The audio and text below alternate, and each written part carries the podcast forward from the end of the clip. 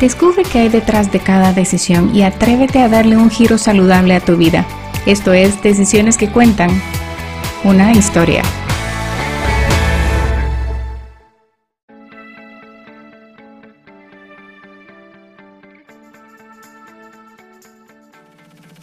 Es muy probable que alguien en algún lugar, en algún momento de tu vida, te haya dicho esta regla estricta. Nunca te saltes el desayuno. La comida de la mañana a menudo se promociona como la más importante y todos, desde tu mamá hasta tu entrenador o coach, tienden a predicar esta importante afirmación. Pero si bien esta sabiduría es aparentemente atemporal, se transmite de una generación a la siguiente, pero realmente tendrá sustancia. Si eres de las personas que simplemente no tiene tiempo para un bocado antes de salir corriendo por la puerta, o si recientemente te subiste al tren del ayuno intermitente por moda, por dieta, por presupuesto o por la pandemia, es, es posible que te preguntes qué tan malo es real y verdaderamente qué tan malo es saltarse el desayuno en un esfuerzo por entender por qué esta comida tiene todo el enfoque en comparación con el almuerzo y con la cena, estuve leyendo varios artículos y estudios en donde todo apunta a que el desayuno es esencial para priorizar y no se debe rechazar, pero hay excepciones a la regla. Y en algunos casos está totalmente bien renunciar a una comida a primera hora de la mañana. Así que hoy quiero compartir contigo esta guía que te puede ayudar a diseñar la estrategia correcta cuando se trata de tu comida de la mañana. Para empezar, debemos entender que, es más importante lo que comemos que cuándo lo comemos.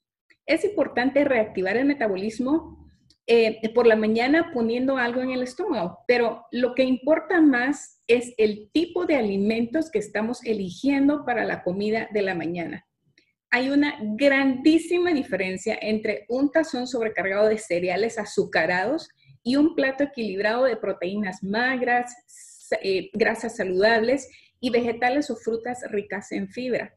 El plato de cereal fue el desayuno clásico acostumbrado en mi hogar por muchísimos años, por la conveniencia en tiempo y la preparación y los supuestos nutrientes agregados. Todo esto es una campaña de mercadeo generada por la industria de alimentos para incrementar sus bolsillos. Y ahora entiendo una de las razones de mi etapa de la enfermedad. De verdad que, es muy práctico servir un plato de cereal a los niños a tempranas horas en la mañana antes de que pase el bus por ellos o antes de que nosotros salgamos corriendo a dejarlos al colegio y empezar nuestro día de trabajo.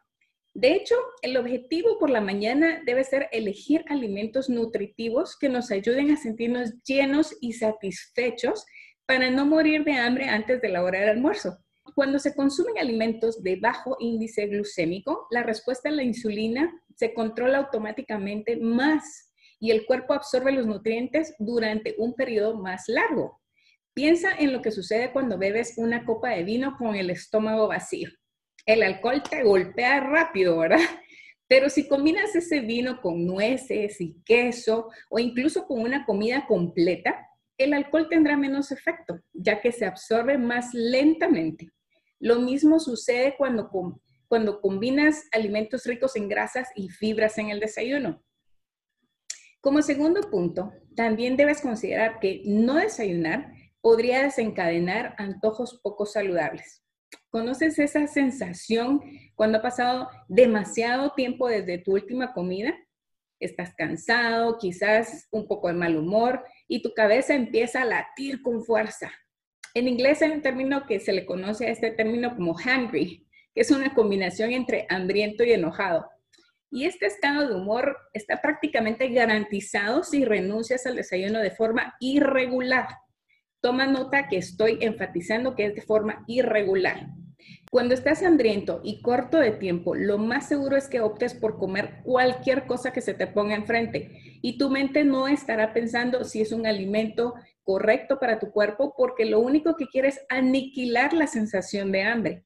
Esto me pasó muy a menudo también eh, durante mi etapa de enfermedad y les prometo que la mayoría de mi comida salvavidas en esos momentos eran chatarra hidratos A menos que estés practicando un horario de alimentos específico y constante, saltarte el desayuno podría generar un ciclo negativo de antojos de alimentos que continuará durante todo el día, como roller coaster de una insulina que has generado. Una vez que satisfagas la necesidad de comer, continuarás experimentando deseos por otros alimentos, la mayoría de los cuales no serán buenos para tu salud. Recuerda que el no comer hace que baje el azúcar en la sangre, lo que te llevará a una montaña rusa de antojos que el 90% de las veces conduce a un consumo excesivo de azúcar. Esto afecta los niveles de insulina y puede conducir a un aumento de peso y se convierte en una autopista para problemas de salud importantes. Algo que debes tomar en cuenta es que si no tienes hambre, no debes desayunar o comer snacks entre comidas. Muchas personas que no son precisamente fanáticas del desayuno argumentan, pero si no tengo hambre, ¿por qué debiera comer? Y la respuesta es que de hecho no debes comer. Sin embargo, también debes investigar por qué no estás listo para picar desde el momento en que te despiertas. ¿Tienes a menudo cenas grandes a altas horas de la noche? ¿O tu horario de sueño está fuera de control? Esto hace que tu ritmo circadiano eh, que regula el hambre y el apetito se altere. Si tu ritmo circadiano está alterado, tus niveles hormonales también lo estarán. Las hormonas leptina y grelina son las encargadas de regular nuestro apetito. La leptina le manda una señal al cerebro que indica saciedad y la grelina es la que nos dice que es hora de comer. Está bien no correr inmediatamente a la cocina justo después de que suene el despertador, pero es importante comer algo dentro de las dos o tres horas posteriores al comienzo del día. Esto allana el camino para una salud intestinal estable al hacer que tu sistema digestivo se empiece a mover y también le indica a tu metabolismo que ya empezó el día y hay que trabajar.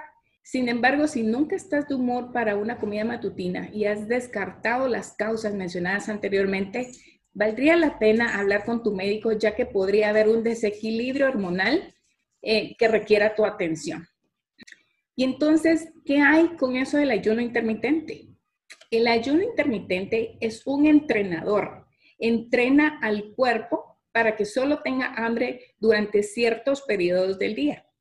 Eh, el beneficio que obtenemos al implementar periodos de, de, ayuno largos, que pueden ser desde 12, 14, 16 hasta 24 horas, es que podrás comenzar a controlar tus antojos, lo que puede ayudarte a tomar decisiones más saludables e inclusive ayudarte a perder peso.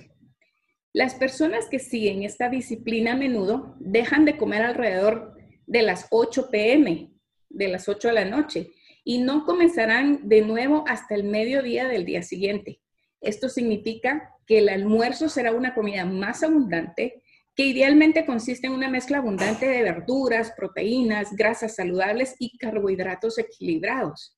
La clave y el secreto del éxito en esta práctica es la consistencia también conocida como seguir el mismo patrón todos los días y ser extremadamente consciente de tus elecciones de comidas. Por ejemplo, si comes algo con muy poco valor nutricional para la cena, digamos pasta con queso, puedes sufrir dolores de cabeza inducidos por el hambre en la mañana. El error más grande que veo que la gente comete es, no comer suficientes alimentos ricos en nutrientes y luego caen en un modo de inanición. Recuerda que no se trata del número de calorías, sino de la información nutricional que le das a tu cuerpo con cada alimento. Ya había escuchado sobre esta estrategia, mas no la había puesto en práctica hasta que entramos en el plan pandemia. Quedamos atrapados fuera del país en casa de una prima de Harvey, mi esposo, porque cerraron el aeropuerto un día antes de nuestro viaje de vuelta. La pena por ser una carga de dos bocas más que alimentar por un tiempo indefinido mientras nos encontramos fuera, em, nos encontramos fuera de casa, es lo que me empujó a poner en práctica esta estrategia o disciplina. Y luego cuando finalmente llegamos a casa, continué con la estrategia para ahorrar un tiempo de comida debido a que no teníamos un ingreso por la situación del cierre del país. Al principio no fue fácil, pero tampoco fue imposible debido a que mi estilo de alimentación ya tenía un par de años de haber cambiado. En conclusión, entonces, ¿qué tan malo es saltarse el desayuno? Pues no es lo ideal. Un desayuno saludable y equilibrado, libre de chatarrehidratos, puede estabilizar el nivel de azúcar en la sangre y preparar el camino para una alimentación saludable durante todo el día. Por supuesto, hay una excepción a casi todas las reglas que existen y en este caso, para las personas que practican el ayuno intermitente en un horario constante y se aseguran de cumplir con sus necesidades nutricionales diarias en otros momentos del día, es probable que no necesiten la comida más importante. Pero para lograr un exitoso ayuno intermitente es importantísimo que primero aprendas a comer saludablemente y a conocer a tu cuerpo antes de implementar esta estrategia. Soy Sharon Falconer, Health Coach y experta en nutrición culinaria y agradezco tu atención el día de hoy. Hasta la próxima. Para que conozcas más de mi contenido, me encuentras en redes sociales y mi página web como Decisiones que Cuentan o sharonfalconer.com.